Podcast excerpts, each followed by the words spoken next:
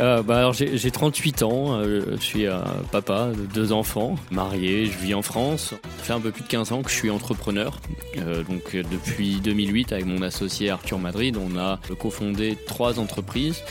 Le Web 3, c'est quoi d'abord? Ça va être cette notion de l'utilisateur qui est placé au centre de la proposition de valeur, une entité que l'on détient et que l'on va pouvoir utiliser d'un monde virtuel à un autre.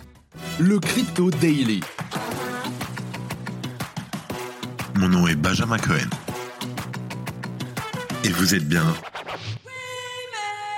sur les interviews du Crypto Daily. L'interview éclair en 15 minutes chaque samedi. Découvrez un membre de l'écosystème Web3, ses projets, ses envies et bien sûr, la vision du futur. Bonjour Sébastien, merci d'avoir accepté cette interview avec le Crypto Daily à l'occasion de la conférence MetaDays. Tu es CEO et cofondateur de The Sandbox, mais pas que, je te vois aussi dans beaucoup d'entreprises du Web3 et tu es un pilier de l'écosystème français. C'est un plaisir de te rencontrer aujourd'hui sur le Crypto Daily pour répondre à nos quelques questions. Ben, c'est un plaisir euh, d'être présent avec vous et d'avoir la chance de répondre à cette interview. Donc merci de votre attention. Alors, je propose qu'on commence directement. Première question, qui est Sébastien Borgé? Quelle est son histoire? Euh, bah alors j'ai 38 ans, euh, je suis un papa de deux enfants, marié, je vis en France, en région parisienne, et euh, ça fait un peu plus de 15 ans que je suis entrepreneur. Euh, donc depuis 2008, avec mon associé Arthur Madrid, on a co-créé ensemble, cofondé trois entreprises, toujours dans le domaine des nouvelles technologies. La première, c'était dans le peer-to-peer. On l'a revendu quelques années après à un CDN européen. La deuxième, c'était dans le partage de photos, vidéos et musique en ligne en streaming, dans le cloud, mais avant Netflix, avant Spotify. Pareil, on, a revendu euh, après avoir fondé en 2008. Et euh, la troisième, c'était un studio de jeux vidéo qu'on a fondé cofondé en 2011. Euh, l'un des premiers jeux vidéo mobiles free-to-play et qui a lancé aussi des jeux avec des licences, des marques. Ce studio a été acquis en 2018 par un plus grand groupe, Animoca Brands à Hong Kong. Et euh, depuis, on, a euh, continué à avancer sur une de nos licences phares qui s'appelle The Sandbox, qui avait démarré en 2011 euh, sur mobile justement par ce studio, avec cette idée de donner du pouvoir à n'importe quel utilisateur, le transformer en créateur juste du toucher du doigt. On s'est beaucoup amusé sur le, tactile comme nouvelle technologie. Et progressivement, ce jeu est devenu un grand succès et s'est transformé à partir de 2017 en un nouveau produit, une nouvelle version une plateforme cette fois-ci euh, qui se veut 3D, multijoueur, multi-device et va permettre aux utilisateurs bah, de socialiser dans un monde virtuel décentralisé où ils vont pouvoir co-créer et accéder à des expériences euh, sociales, créatives, immersives par le biais d'un avatar. C'est ainsi que Sandbox est progressivement devenu un métavers. Je suis aussi un, le président de la Blockchain Game Alliance, qui est euh, une association qui compte désormais plus de 450 membres et qui a pour vocation d'éduquer et de montrer les possibilités offertes par la technologie blockchain dans l'univers du jeu vidéo et dans cette industrie du jeu vidéo. Super, merci beaucoup. Petite question, qu'est-ce qui te motive tous les matins à te lever et à aller travailler? Ah, Beaucoup de choses. Hein. Moi, je suis euh, vraiment euh, passionné de, cette aventure. Euh, je trouve que ce que l'on fait, c'est assez incroyable à vivre d'un point de vue euh, humain. Et ce qui me passionne, c'est, somme toute, les possibilités créatives de cette plateforme qui est Sandbox. Lorsqu'on donne accès à un outil de création ultra simple, tel que VoxEdit et notre Game Maker qui ne requiert aucun code, et qu'on voit les réalisations qui sont faites par la communauté et par n'importe qui au final, tout ça ce qui m'est partagé euh, bah, sur les réseaux sociaux. Souvent, on me tag. C'est la première chose que je vois chaque matin, et c'est ça qui me dit, bah là, c'est bien, on continue d'avancer dans cette mission de, de, de, pousser la créativité, même de donner plus de pouvoir à ces créateurs sur notre plateforme, qui vont ensuite pouvoir monétiser leurs expériences et leurs contenus. C'est vraiment ce qui me motive à fond.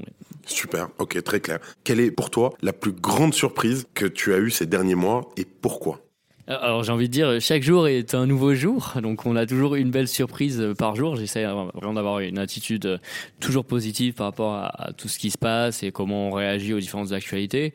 À un niveau un peu plus macro, c'est quand même de se rendre compte euh, qu'en l'espace de, de, deux ans, Sandbox est passé d'un d'une plateforme qui était quasiment inconnue du grand public à un des acteurs principaux désormais dans la construction du métavers ouvert et que ça se traduit par un impact réel et positif euh, autour ben, des acteurs, des créateurs, des détenteurs de terrains virtuels et toute la communauté euh, qui interagit dans Sandbox. Et ça, depuis le début de l'année, on avait une dizaine de studios de par le monde qui avaient sauté le pas et, se sont mis à créer des expériences pour Sandbox. Aujourd'hui, on en compte euh, plus de 230.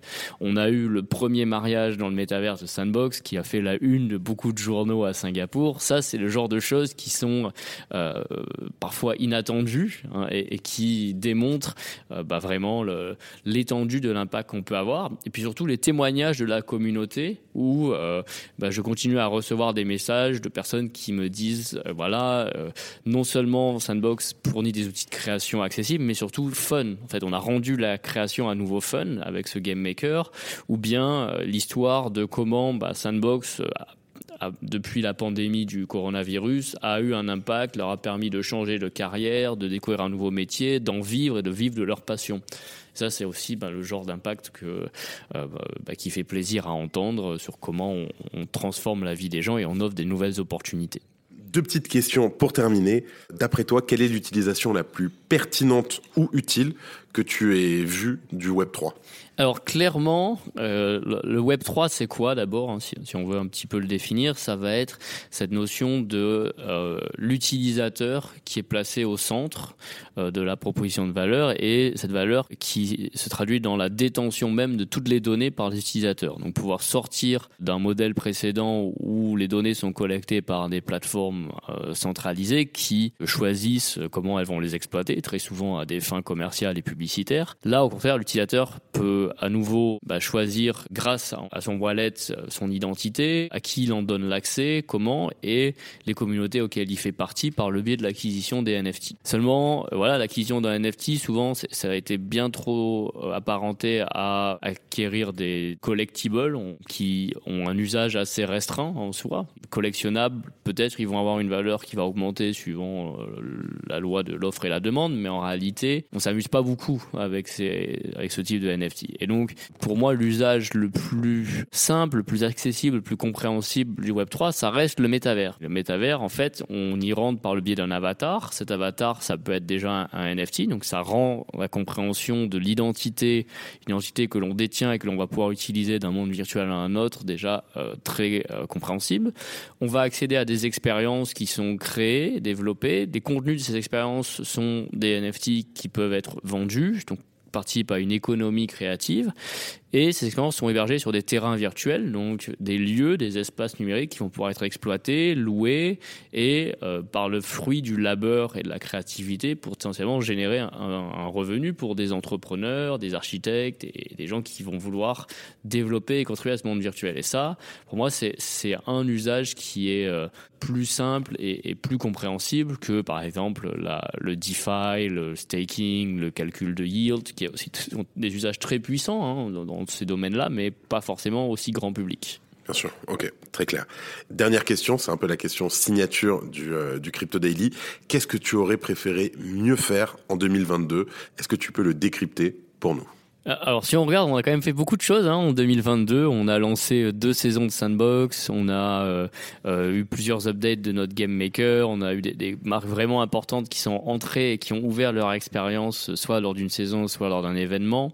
Euh, on a réintroduit des lancels suivant des nouveaux modèles pour être plus proche euh, de l'écoute et à l'écoute de nos communautés. La frustration ou ce qu'on aimerait toujours mieux faire, c'est toujours d'arriver à, à, livrer bah, plus de fonctionnalités dans nos produits, toujours plus rapidement pour que bah, du développement du, contenu de la plateforme et, Sandbox s'ouvre encore plus vite. Mais ah c'est un peu le, la frustration de l'entrepreneur, c'est on, ne livre jamais suffisamment assez vite par rapport à ce qu'on pense.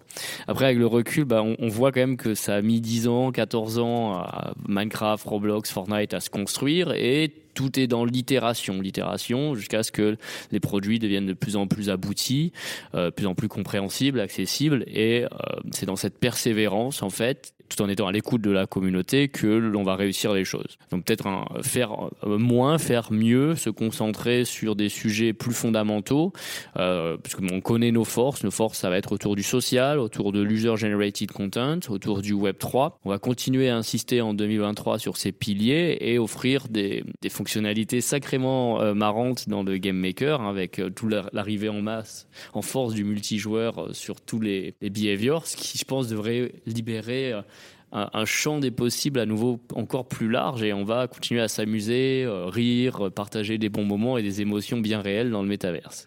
Bah écoute, merci beaucoup. Merci d'avoir pris le temps de répondre à nos questions. C'était un échange ultra intéressant, euh, Sébastien. Très content d'avoir eu un peu de temps avec toi. Bah avec plaisir et euh, bah, je vous invite à vous créer un avatar, venir essayer le métaverse, vous faire une petite idée et pourquoi pas nous rejoindre dans cette communauté de, de créateurs et de joueurs. Et bien sûr, je mettrai tous les liens en description. Génial. Merci à vous. Merci à toi, mais à très vite. À bientôt. Et voilà. Évidemment, pensez à vous abonner, quelle que soit d'ailleurs l'application que vous utilisez pour m'écouter. Rendez-vous aussi sur Twitter et LinkedIn pour d'autres contenus d'actualité exclusifs. Je crois que j'ai tout dit. Faites attention à vous. Et moi, je vous dis à lundi. C'était Benjamin pour le Crypto Daily. Merci et à très vite.